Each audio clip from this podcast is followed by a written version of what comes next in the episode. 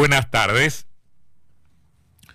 Los ricos argentinos no les atan los cordones a los zapatos de los ricos más pobres del mundo. De hecho, lejos, muy lejos, quedan del empresario francés Bernard Arnault, cuya fortuna asciende a 211 mil millones de dólares, un verdadero disparate comparable con el PBI de unos cuantos países. O de los célebres Elon Musk o Jeff Bezos que andan más o menos por ahí. Pero justo es decirlo, también no tienen problemas los nuestros para pagar las expensas. El empresario Marcos Galperín, el dueño de Mercado Libre, radicado, como sabemos, en la República Oriental del Uruguay, dispone de una, una fortuna valuada en 4.900 millones de dólares. 4.900 millones de dólares, una cifra que para cualquier mortal es absolutamente incalculable, incontable, eh, y que no verá seguramente ese mortal en todo lo que le resta de vida. Galperín ocupa el lugar 552 en el ranking mundial de los, adinerados del planeta, ranking que elabora la revista Forbes. Atrás de él, entre los argentinos, vienen Paolo Roca, que es el dueño del grupo Techín, con 2.700 millones de dólares, Gregorio Pérez Companc, propietario, entre otras firmas, de Molinos Río de la Plata, con 2.900 millones de dólares. Eduardo Eurnequian, de la Corporación América, con 1.500 millones de dólares. Alejandro Bulgeroni, de Pan American Energy Group, 1.800 millones de dólares. Y Eduardo Constantini, con tan solo 1.300 millones de dólares. Cifras extraordinarias en un punto, espantosas en otro, porque evidentemente algo no está funcionando del todo bien eh, en un mundo así ordenado, en estos términos ordenados que permite semejante acumulación, eh, al mismo tiempo que se extiende una, eh, una tremenda pobreza. La obscena riqueza de estos empresarios efectivamente contrasta con el casi 40% de pobreza, de pobreza creciente que se ha registrado en el país hacia, finales del año pasado, con los datos que ya conocemos bien, con el eh, con la ominosa puntualización, un dolor entrerriano de que tenemos aquí en Concordia, ciudad monocolor políticamente, el 55% de pobreza enseñoreándose en la cúspide del ranking. De todos modos, el problema, el problema ético, pero también político, el problema humanitario, pero esencialmente político, es el, el incremento constante de la desigualdad social. No solo los niveles de pobreza, es el problema, la desigualdad, mucho más que los números fríos, absolutos y descriptivos, pero en algún punto de una única dimensión.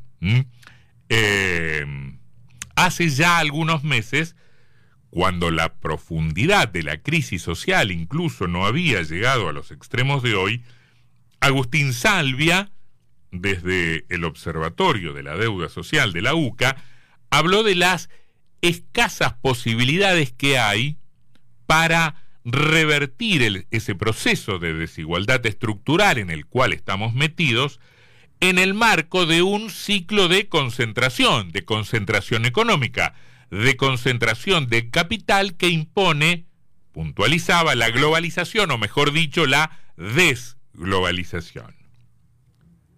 Y Salvia decía además lo siguiente, podrán crecer algunos sectores, podrán crecer, por ejemplo, los sectores exportadores, quienes ahora por caso se van a ver beneficiados por el nuevo dólar soja, y podrá también aumentar la asistencia social, pero eso no altera mucho, no altera casi nada el funcionamiento de un sistema que genera desarrollos que son muy heterogéneos y muy desiguales. Hay un sistema que funciona bien para determinadas actividades, para determinados estratos o para determinados grupos y mal o muy mal para otros grupos sociales.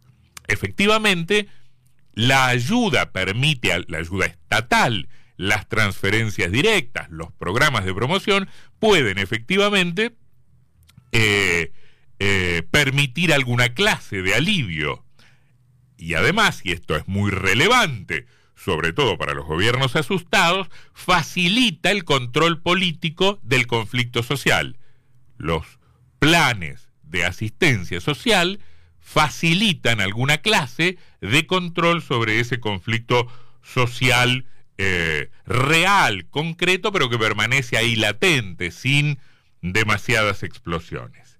Esos planes, junto a la manipulación estatal, junto a la manipulación de los gobiernos y junto a la manipulación partidaria, efectivamente terminan controlando esa olla a presión que se cocina allá abajo, en el fondo de la pirámide, donde viven los más postergados entre los postergados, en un contexto de pobreza estructural que supera a los gobiernos transitorios, porque vienen eh, efectivamente consolidándose esos registros desde hace décadas en un punto muy alto.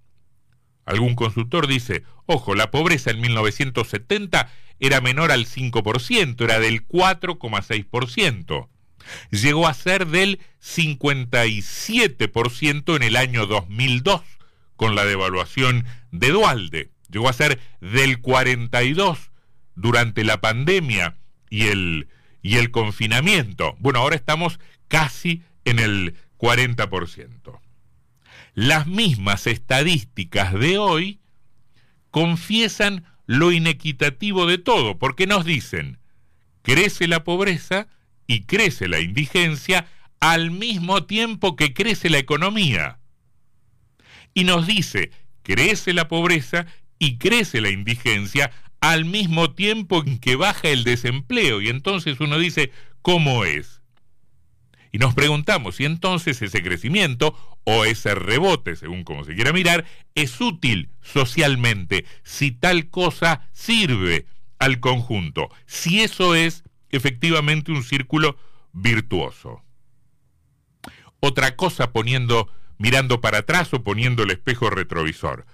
Pueden cambiar los paradigmas, pueden cambiar eh, los, los puntos de vista o las perspectivas o las ideologías de los gobiernos, incluso puede denunciarse desde un gobierno lo que se quiera, pero hay efectos que son dolorosamente equiparables. Hoy está ocurriendo algo muy parecido a lo que sucedió en la década de los 90, cuando se aplicaba el neoliberalismo que hoy los gobiernos denuncian. Pasaba algo parecido, o sea, en determinado momento de los 90 creció la pobreza, creció la desocupación, mientras crecía la economía, lo que hablaba de ese desarrollo desigual o de, ese de esa muy desigual apropiación de los beneficios de ese crecimiento por parte de unos y de otros.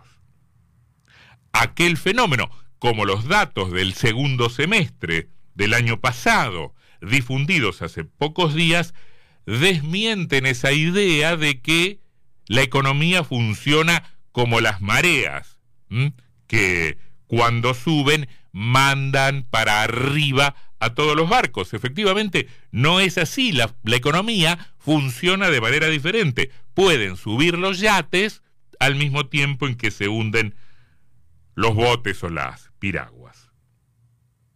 Otra noticia que nos dio esa estadística en el país de la pobreza y la desigualdad es que la Argentina es capaz de producir un millón de pobres en menos de un año. Eso fue lo que ocurrió a lo largo de 2022. Un millón de pobres en seis meses o en menos que eso. Con, esto también es sabido y ha sido reiterado en estos últimos días, con pronósticos que no son buenos, que no son para nada halagüeños. Hay dos o tres cosas que van a incidir para que por lo menos estemos igual, seguramente no mejor, probablemente peor, falta de inversión, el deterioro del poder adquisitivo que indudablemente va a seguir pegando sobre los niveles de consumo y la merma de la en la entrada de divisas que anticipan, insisto, alguna clase de, de desmejoras, divisas que no entran por la caída de las exportaciones, básicamente por el problema de la sequía. Estamos entonces cerca del 40% de la pobreza, acercándonos a aquel fatídico 42% que alcanzó la Argentina durante la pandemia, eh, el confinamiento y la paralización de prácticamente toda la actividad productiva. Ahí tocamos el 42% de pobreza. Los gobiernos podrán eh, seguir aludiendo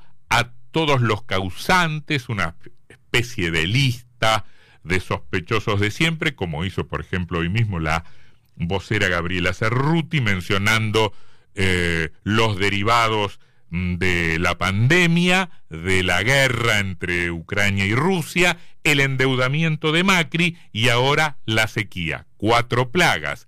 Allá vamos, Egipto, rumbo a empardar esas famosas siete.